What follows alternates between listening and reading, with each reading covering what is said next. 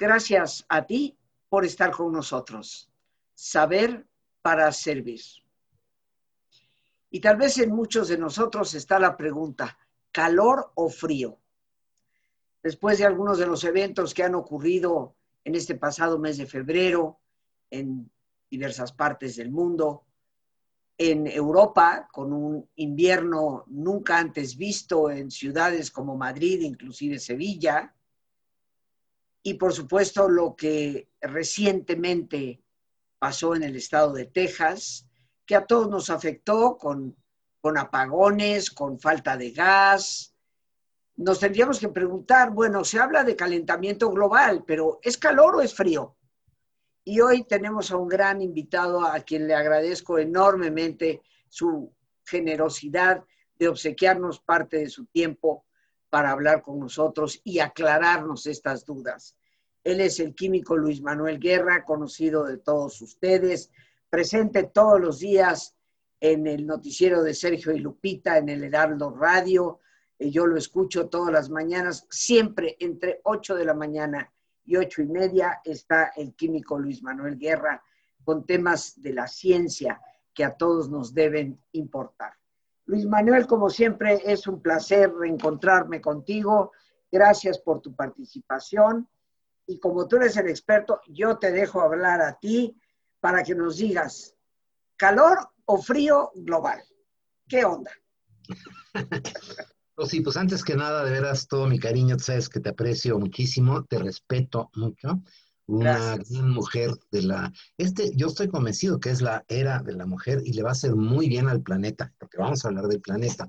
Y fíjate que curiosamente a lo largo de varias décadas, llevo 40 años en este asunto, cada vez más confirmo que la mujer por naturaleza tiene una mayor inclinación a entender los procesos, por ejemplo, de sustentabilidad, los procesos de biodiversidad, de manutención de los equilibrios terrenos. Me ha pasado que en muchas encuestas que he hecho a través de los programas de radio o hoy en día a través de las redes, eh, siempre se confirma de que tengo mayor respuesta de mujeres que de hombres. O sea, si me entran 300 llamadas, 220 son de mujeres. O si pregunto, por ejemplo, me acuerdo de una encuesta que hice en los supermercados cuando logré, después de mucho esfuerzo, que en los supermercados se pusieran contenedores para separar los residuos, ¿no? Empezó Walmart a hacerlo, después siguió eh, la, Comer, etcétera. Y a, la entrada del supermercado me ponía yo junto con colegas y con este, amigos que me ayudaban en las encuestas, con una libretita, preguntarles, no, oiga, pues, ¿por qué viene? Tres preguntas, ¿no? ¿Le parece bien eh, separar? Eh, ¿Le cuesta trabajo? ¿No? Cosas así. Y siempre venía, por ejemplo, parejas y la que se acercaba a contestar era la esposa. Y el esposo como que se hacía guaje y se iba un poquito lejos, ¿no? bueno, yo estoy convencido de que es eh, la era de la mujer y al planeta le va a hacer muy bien. Fíjate que ahorita con la pandemia estamos eh, ratificando que las naciones, los grupos que eh, mejor han respondido a este gran reto que ha tenido la humanidad son mujeres la primera ministra de Nueva Zelanda, donde hay cero contagios, la de Islandia, la de Noruega, la de Dinamarca, primeras ministros que han, eh, respondieron bastante más rápido que muchos grandes líderes de naciones poderosas como Trump en los Estados Unidos o Boris, eh, Johnson en Inglaterra, ¿no? Putin en este, Unión Soviética, que por cierto estos tres, Trump, este, Boris Johnson y Putin, y añadiría yo un cuarto, pero corro riesgo a mi seguridad, que son machistas, ¿no? Son líderes misóginos, ¿no? Hay un líder por ahí que inclusive dice, ya chole con esto de estar atacando a un acusado de violación, pues ni que fuera para tanto. O sea. Qué barbaridad. qué barbaridad. Yo tampoco voy a decir el nombre, ¿ok? Aunque creo que sé quién es. Sí. bueno, el caso es de que en, esta etapa tú eres una mujer del siglo XXI, porque formas opinión, porque estás constantemente con una visión positiva de la vida, eh, eh, confiando en la eh, inteligencia de la gente, no en la obediencia ciega ni, en el seguimiento fanático, ¿no? De, sino en la gente que tiene discernimiento. que hace uso de algo maravilloso que nos dio Dios, que se llama la razón. Y voy a usar la razón para tratar este tema, eh, frío o calor. ¿no? Hay mucha gente que está desconcertada hoy en día porque dicen, bueno, ¿qué tanto se habla del calentamiento global? El presidente Biden acaba de lanzar una emergencia climática, ¿no? Eh, regresó a los acuerdos de París, de los cuales lo, había sacado Trump, y de repente vemos, pues, que cuál calentamiento, están congelando en Dallas, en Houston, como decías, nieve en Madrid, que no solamente era una caidita de nieve, 30, 40 centímetros durante varios días, eh, tengo una hermana muy querida, mi hermana menor vive en un pueblitito, este, ¿qué te diré? 600 habitantes, que ni, ni los suizos saben dónde está, que se llama Subos, con dos Z, Z-U-O-Z. Está en la parte de Romanche de Suiza, cosa que en México casi no conocemos. Hay una parte de los suizos que hablan una lengua eh, que es eh, derivada, digamos, de el latín a final de cuentas, que se llama Romanche, y son celosos de su lengua y de, sus costumbres, etcétera, totalmente diferentes a los suizos alemanes o los suizos franceses, ¿no? Bueno, ella vive en ese pueblito y es un pueblo donde cae mucha nieve. Está cerquita de Davos, en, en, Suiza. En la parte sudoriental, digamos, eh, frontera con Italia, por un lado, y... Eh, cerca de la Suiza italiana, de alguna manera cerca de la, sí, al, al, oriente de la Suiza italiana.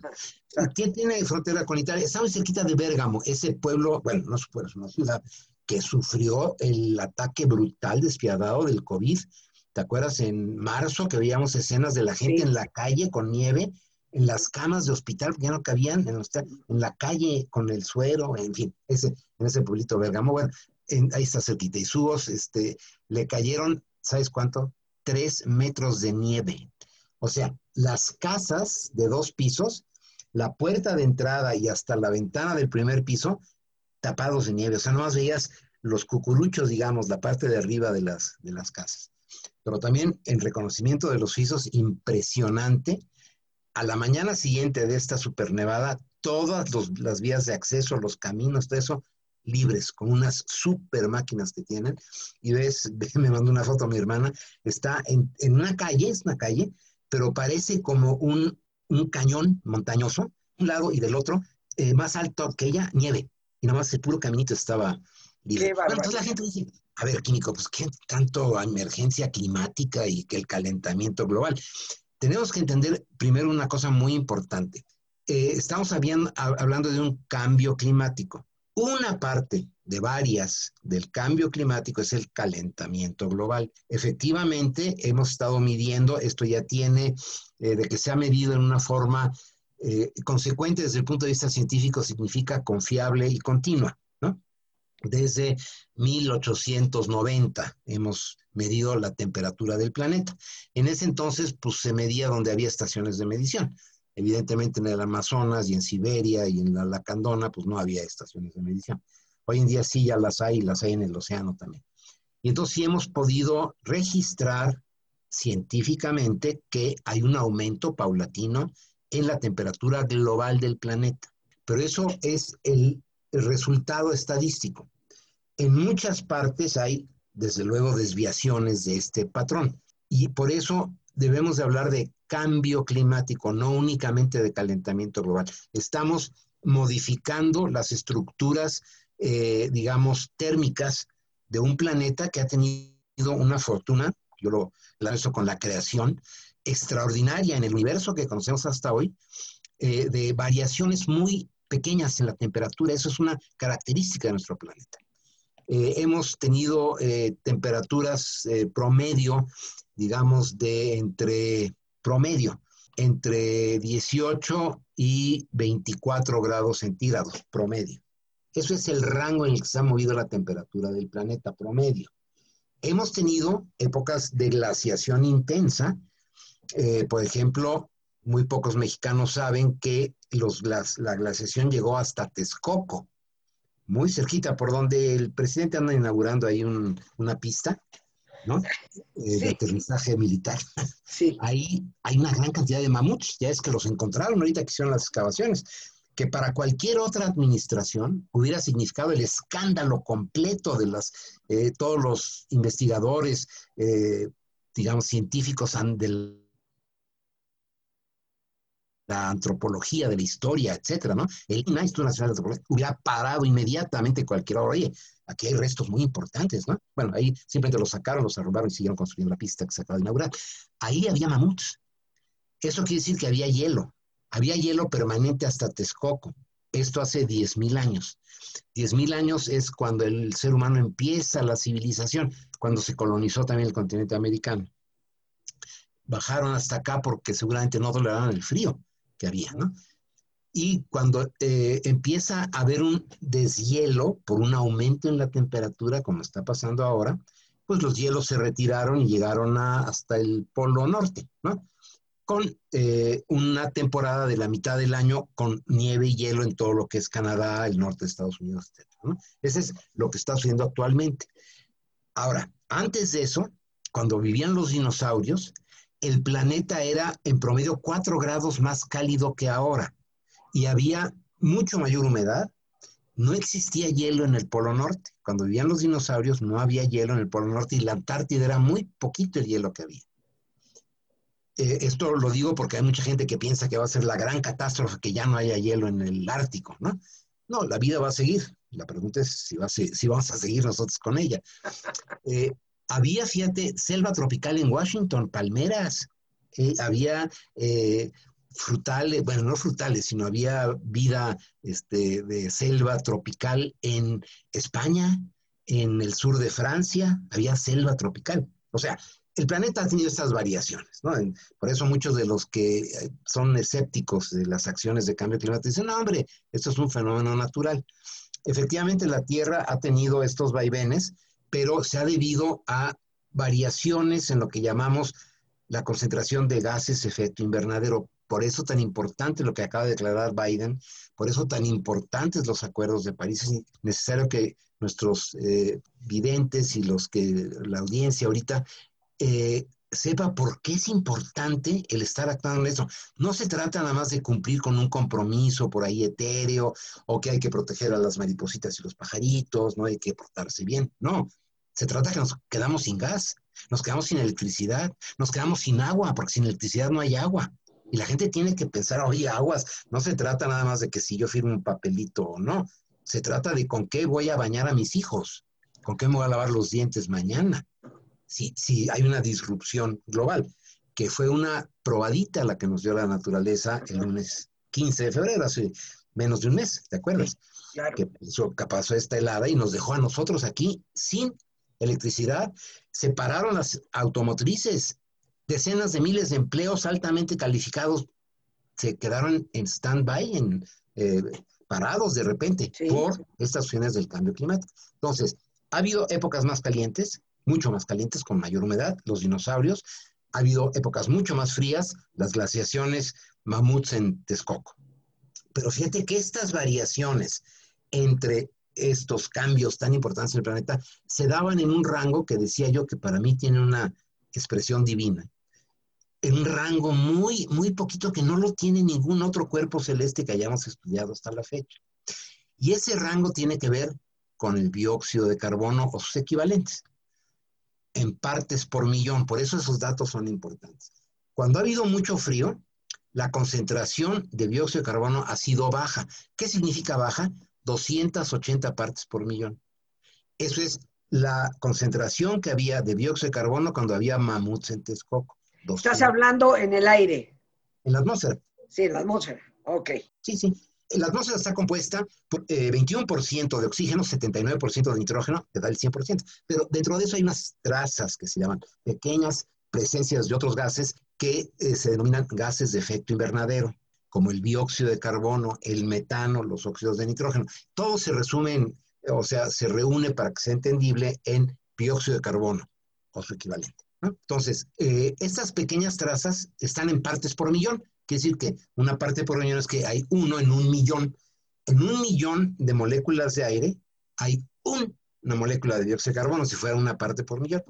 280 partes por millón, cuando el planeta está congelado, significa que por cada millón de moléculas de aire hay 280 partes de dióxido de carbono. Cuando ha estado muy caliente el planeta, los dinosaurios selva tropical en Washington, la concentración era 350 partes por millón. Ese es el rango, por eso esas cifras son mágicas. 280 congelamiento, 350 selva tropical, no ningún hielo en el Polo Norte. Ese es el rango. El problema que tenemos ahorita, Rosy, es que ya sobrepasamos las 350.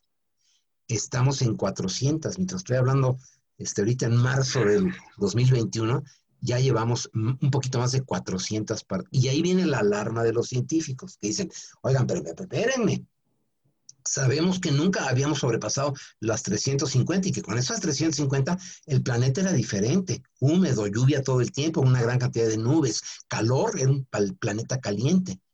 280, frío, congelamiento, desaparecieron los neandertal, los cromañón, porque no pudieron adaptarse al frío. Entonces, esos son los rangos. No sabemos qué va a pasar. Ese es el gran cuestionamiento de los científicos meteorólogos de la química atmosférica, eh, los de ciencias de la Tierra, que dicen, esto puede traer consigo un rompimiento de los equilibrios naturales. Y estos equilibrios naturales para el ser humano son básicos. El nivel de temperatura superficial de los océanos. Aumenta la temperatura superficial, empieza a disminuir, es un fenómeno termodinámico, empieza a disminuir a mayor temperatura del agua, disminuye la concentración de oxígeno. Puede suceder un fenómeno que se llama apoxia, que conocemos como el fenómeno del niño, enfrente de las costas de Perú, porque está cerquita del Ecuador, se calienta mucho en verano y empieza a haber escasez de oxígeno. Y para Navidad, para fin de año, la escasez es tal que se mueren cientos de millones de peces. Por eso los pescadores de Perú le pusieron el fenómeno del niño, por el niño Dios porque coincidía con el nacimiento de Jesús, ¿no? Pero se quedaron sin comida, se les morían todos los peces. Eso es el fenómeno del niño. Resulta que es cuando el mar está muy caliente. Junto con la muerte de peces ocurre otro fenómeno, que es que la Tierra tiene mecanismos propios para regular estas temperaturas. Y lo que hace la Tierra en el verano, cuando sube la temperatura del océano, es sacar ese calor en exceso que hay en la superficie, elevando en la atmósfera millones de toneladas de agua, es una fuerza, parece mágica, ¿no? Millones y millones de toneladas de agua y las empieza a hacer girar contra las manecillas del reloj en un fenómeno que se llama huracanes. Los huracanes son las gotas de sudor del planeta. Cuando nosotros nos calentamos, estamos haciendo mucho ejercicio, hace mucho calor, etcétera, sudamos, ¿no? ¿Por qué sudamos? Por un fenómeno termodinámico en donde la gotita de agua que salió de tu piel en la superficie caliente de tu frente, porque estás expuesta al sol o hacer mucho ejercicio, se va a evaporar. El calor que necesitó esa gotita para evaporarse, la extrajo de temperatura de la piel y te enfría. Por eso el sudor nos permite enfriar. Es un mecanismo natural de regulación. Si no, te mueres de un golpe de calor.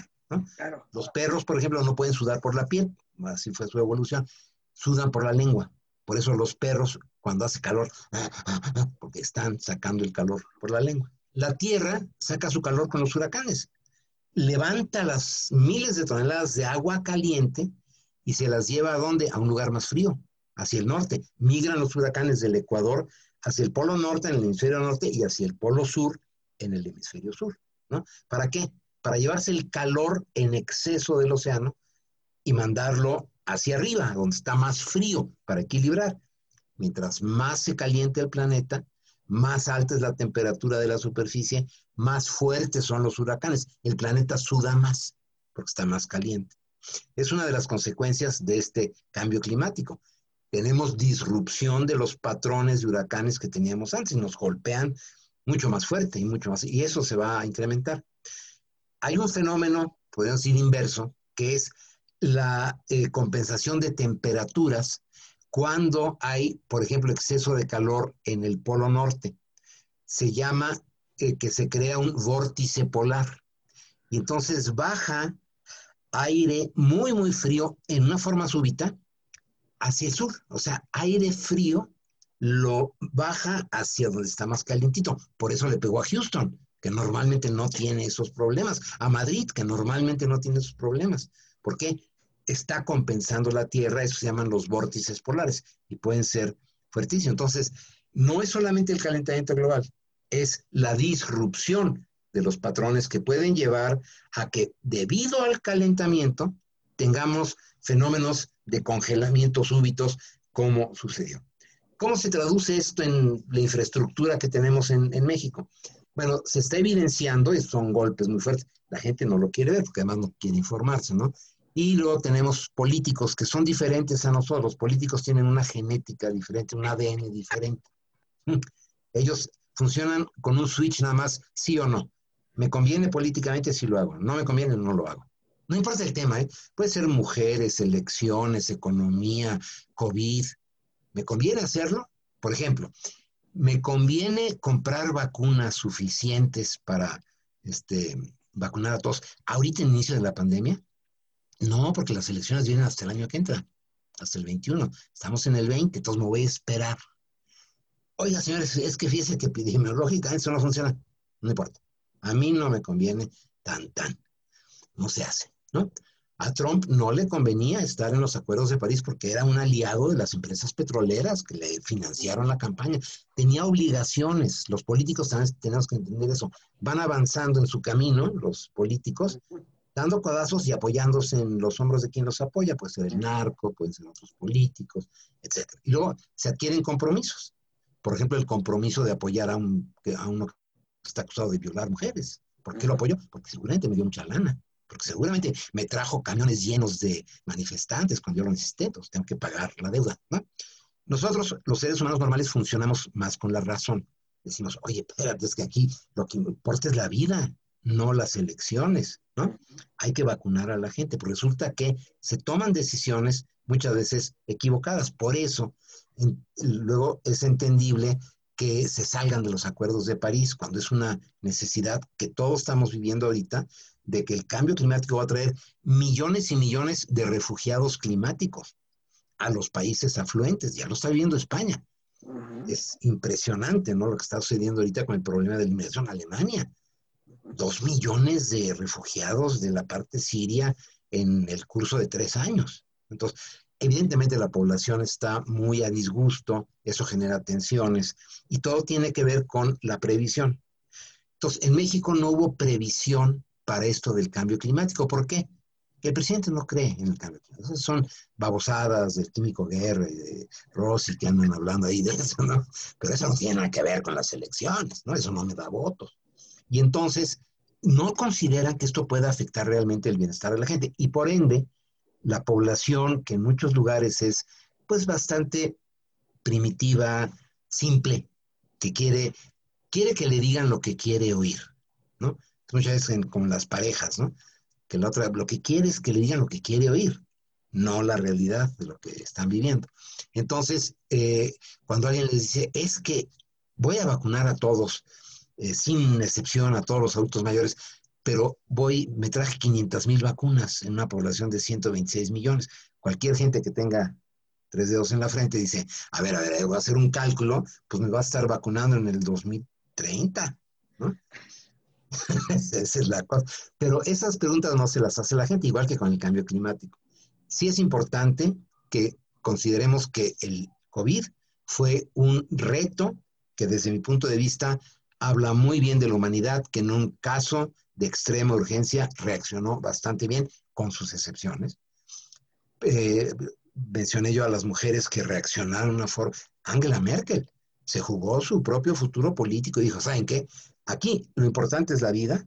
No salimos una multa de 50 euros si, si andas sin mascarilla. Todo el mundo traía mascarilla. Y muchos alemanes se rebelaron, hubo manifestaciones multitudinarias en Berlín en contra del confinamiento, con justificación, ¿no? sus negocios, etcétera. Pero a final de cuentas están manejando la crisis en una forma adecuada. Boris Johnson, que al principio, ¿te acuerdas que desdeñó y dijo es una gripita? Como alguien que tiene otro caso también lo dijo, ¿no? Y guas, que se va al hospital, ¿no? Entonces, él cambió, tengo que reconocer, nunca creí que lo fuera a hacer, pero él eh, dio golpe de timón en el Reino Unido. Y el Reino Unido va ahorita bastante bien, van con 25 millones de vacunados en tres semanas. Hay, que, hay que entender eh, eso. Pero hay otros países que se han quedado rezagados. ¿Qué te parece si hacemos una breve pausa para hacer nuestro ejercicio de relajación? Y después algo que yo creo que a todos nos importa y nos interesa, eh, que nos oriente de qué manera podemos nosotros colaborar, ser más conscientes de esto, ¿no? Eh, contribuir, porque la situación, de acuerdo a lo que me dices del carbono, el porcentaje en el aire, que cuando ha habido el gran calentamiento, 350 y estamos ya nosotros en 400, pues esto puede indicar que eventualmente nos vamos a exterminar a nosotros mismos. Pero ¿qué te parece si después del ejercicio lo retomamos? Me parece muy bien, sí. Bien amigos, vamos a hacer nuestro ejercicio de relajación, como siempre pidiéndote que te pongas cómodo. Si te es posible hacer el alto completo, el alto total, qué mejor que cerrar tus ojos. Y en una posición cómoda, con tus ojos cerrados, Toma conciencia de tu respiración, del entrar y el salir del aire en tu cuerpo, imaginando cómo al inhalar, así como llevas oxígeno a todas tus células, inhalas también serenidad para tu mente. Al exhalar, así como tu cuerpo se libera de toxinas, imagina cómo en ese aire que sale, también te liberas de todas las tensiones, todos los presiones. Respira profundamente. Y relaja tu cuero cabelludo. Todos los músculos que cubren tu cabeza.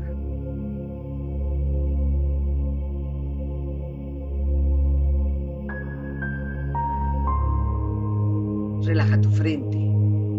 Siente la piel, la vibración de la piel que cubre tu frente.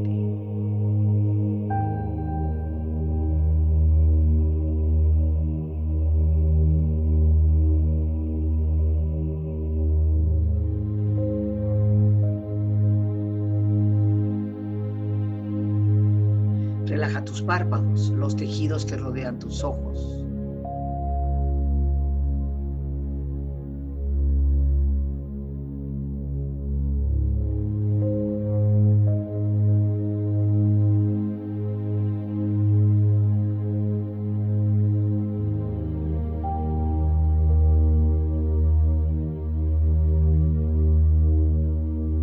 Relaja tus mejillas, toda la piel, todos los músculos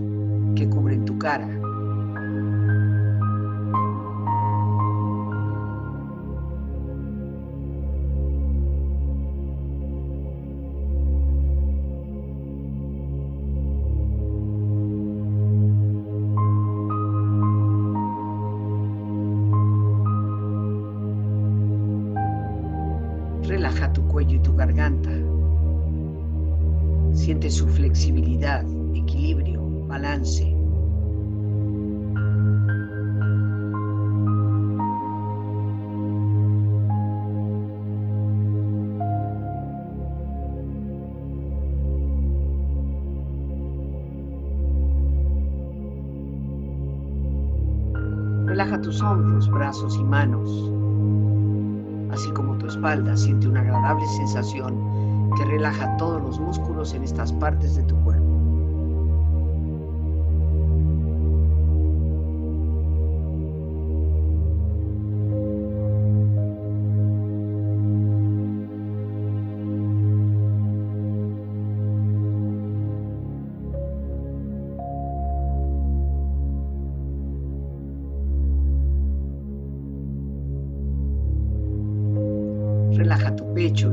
E interiormente, relajando todos los músculos, imaginando a todos tus órganos internos funcionar rítmica y saludablemente.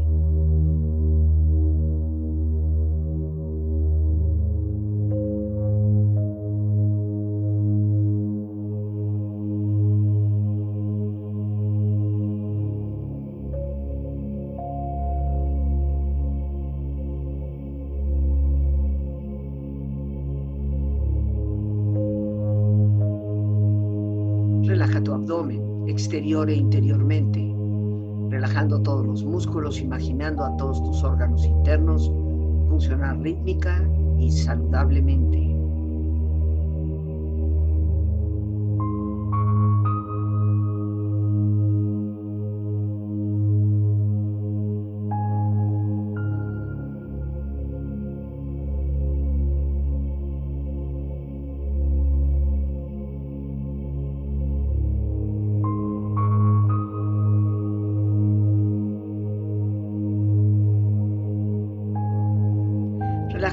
Tus rodillas, siente la piel, la vibración de la piel que cubre estas partes de tu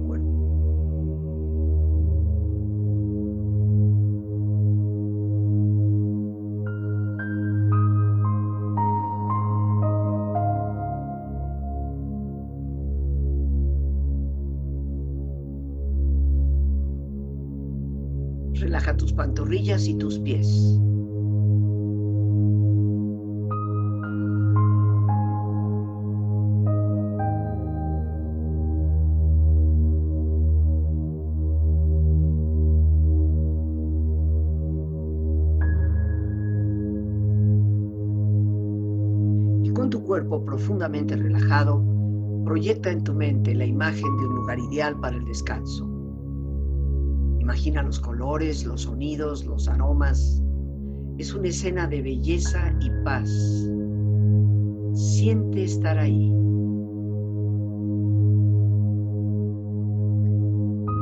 Con tu cuerpo relajado, tu mente serena, reflexiona. Pretender que el cambio climático no es real,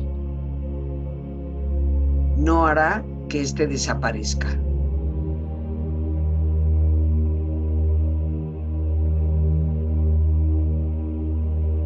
Tenemos una sola misión, proteger y entregar el planeta a la próxima generación.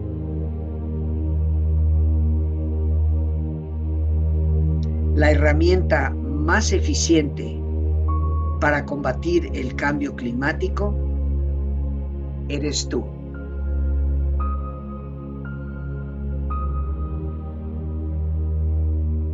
Respira profundamente. Y con esta experiencia empieza lentamente a estirarte, brazos, manos, piernas y pies moviendo tu cuello, bostezando si lo deseas, haciendo que tu cuerpo retome su nivel de actividad habitual hasta muy lentamente abrir tus ojos. Ojos abiertos, bien despierto, muy a gusto, bien descansado y en perfecto estado de salud, sintiéndote mejor que antes. Regresamos con nuestro gran invitado, el químico Luis Manuel Guerra. Regresamos con nuestro invitado, el químico Luis Manuel Guerra, eh, en este tema de hoy que hemos titulado ¿Calor o frío? ¿Frío o calor? ¿En qué estamos? Porque o se está calentando el mundo o tenemos estos fríos helados como los que han ocurrido en los últimos meses, que casi no los podemos explicar. Eh, ciertamente nos dices que el calentamiento es tan solo una parte de lo que es el cambio climático. Y la pregunta que yo me hacía justamente antes de irnos al ejercicio, Luis Manuel, ¿qué podemos hacer nosotros como ciudadanos de a pie? Porque ciertamente que muchas de nuestras autoridades, Trump fue un caso explícito y definitivamente, tristemente, nuestro país no solamente no está lejos de ese ejemplo, eh, es igual en cuanto a la, al no apego a la ciencia, a la ignorancia a la que se apela, pero el hecho es que los datos concretos que tú nos das nos hablan de una amenaza inminente, al menos que hagamos algo. Exactamente, y aquí el punto fundamental es cómo yo voy a entender que soy parte de todo este fenómeno, ¿no? Con consumos excesivos de alimentos, de energía, de cosas que muchas veces no necesito, ¿no? Un consumismo que no es responsable, es un consumismo de emociones, de momento, ¿no? Eh, estamos usando una cantidad de energía verdaderamente impresionante, pero también un desprecio por los recursos naturales. Seguimos con proyectos de desarrollo urbano, hotelero, industrial, que no toman en cuenta las condiciones del entorno ecológico. Entonces, eh, tenemos que estar conscientes de que tenemos una huella, una huella ecológica. La podemos medir cada uno de nosotros. Yo empezaría por este paso. ¿Qué podemos hacer? conocer cuál es mi huella ecológica, porque normalmente en la sociedad mediática actual, Rosy, cuando hay un problema, lo deflectamos y lo delegamos, ¿no? Es culpa del gobierno, es culpa de los corruptos, es culpa de los industriales, de los ricos, de los malos. Nunca es mi culpa, ¿no? Y tenemos que estar conscientes de que sí, participamos en todo este proceso depredador. Primer paso, conocer nuestra huella ecológica. Yo conozco la mía, que bueno, se, expresa como huella de carbón. Eh, mi huella son 4.5 toneladas de dióxido de carbono al año. Luis Manuel Guerra contribuye con 4.5 toneladas de dióxido de carbono al año. ¿Eso cómo se mide? Muy sencillito, y le doy el tip a todos tus evidentes, a tu auditorio. Eh, entren a Google, calculadora de carbono. Hay muchos ejemplos, yo uso mucho la de una ah, organización mexicana de la cual formo parte orgullosamente que se llama eh, Pronatura. Y Pronatura es una organización de la sociedad civil no lucrativa que ha hecho muchísimos esfuerzos. Por ejemplo, fue instrumental para lograr la protección de la zona de Siancán en Quintana Roo, eh, la declaratoria de la reserva de, eh, del Triunfo en Chiapas, la de eh, el Vizcaíno, que yo fui, me acuerdo todavía con Luis Donaldo Colosio, este, fui allá cuando se declaró la primera reserva de la biosfera binacional del mundo, que fue entre Estados Unidos y México, en el estado de Sonora y el estado de Nuevo México. Bien. Eh, ahí es donde eh, Pronatura creo que tiene una incidencia muy importante en la conservación de los recursos. Ella tiene una, es gratuito, ¿eh? la puedes bajar ahorita mismo si puedes, este, en Google, entrar a calculadora de carbono Pronatura. Y es un formulario muy, muy sencillito que te permite conocer tu propia huella ecológica. La mía, como tienes 4.5 toneladas de dióxido de carbono al año. Y lo importante es que uno se fije metas que pueden, son personales, no es un examen, ni te van a reprobar, ni te van a dar un premio, ni te van a vacunar por eso, ¿no? Es una cosa personal donde tú, eh, en, eh, digamos, total honestidad contigo mismo, llenas el cuestionario y te sale ese número. El mío fue 4.5 toneladas. La huella ecológica de un norteamericano promedio ahorita está en 13 toneladas al año de dióxido ¿no? Porque los americanos tienen esa tendencia usar demasiado los recursos. Tú ahorita en invierno en Nueva York quieres entrar a Macy's, a una tienda departamental. Tú estás afuera con las ventiscas, con tu este, ropa térmica, ¿no? Tu abrigo, tu bufanda, tu gorra, tus guantes entras a Macy's y te lo tienes que quitar todo porque hace un calor. ¿no? Bueno, verano en Tucson, Arizona, ¿no? Que estás afuera a 40 grados, ¿no? Y vienes en shorts, ¿verdad? Entras a la tienda y te congelas, ¿no? ¿Qué significa esto? Están sobreusando la energía. Aquí en México tenemos un desperdicio de energía verdaderamente importante. Entonces, hay que conocer la huella ecológica y ponerse una meta. La mía de 4.5 eh, la me, propuse bajarla a 4. No he podido todavía, tengo que cambiar todavía algunos hábitos, pero sí ya bajé de 4.5 a 4.3. Una... ¿Por qué es importante? Es como lo que te decía de las cifras de los 280 partes por millón de dióxido de carbono y 350. Porque si yo logro bajar mi propia huella ecológica a menos de 4 toneladas de dióxido de carbono al año, la Tierra tiene toda la capacidad para compensar eso con los árboles, claro, hay que hacer programas de reforestación, mantener los bosques, evitar los incendios, etc. Entonces, primer paso, que la gente no se haga guaje, conocer su propia huella ecológica. No puedes hablar de esto si no sabes cuál es tu huella ecológica y te pones una meta. Punto que sales en 8, ¿no? Dices, bueno, el año que entra quiero llegar a 7.5. Yo solita, este, sin que nadie me tome este, muestras ni nada, ¿con qué? voy a reducir mi tiempo en el que me baño con agua caliente. En vez de los cinco minutos que estoy usando todos los días, me queda un ratito, lo voy a bajar primero a cuatro y luego idealmente a tres. Yo me baño en tres minutos todo, ¿eh? completito y bien. Entonces, eh, no hay que, hay que estar consciente de eso. El uso excesivo, por ejemplo, del automóvil, ¿no? Hay que, fíjate que esta pandemia nos ha ayudado muchísimo a racionalizar ese tipo de movimientos, ¿eh? Antes, ay, se me ocurría que tengo que ir, bueno, y luego, ah, pues voy a, y luego voy a comer, ¿no? Y hoy en día ya sabemos que eso, que no lo puedes hacer, pues no te causa ningún problema, hay que racionalizar eso. Hay que racionalizar el, la comida. No sé si sabes que en los Estados Unidos de Norteamérica, aquí en México las estadísticas todavía son muy débiles, digamos, no están muy robustas. Pero en Estados Unidos de Norteamérica el 48% de la comida que se produce se tira. O sea, producen y tiran casi la mitad de la comida. Eso es un crimen contra la pobre madre naturaleza. Dice, bueno, ¿qué les pasa, no?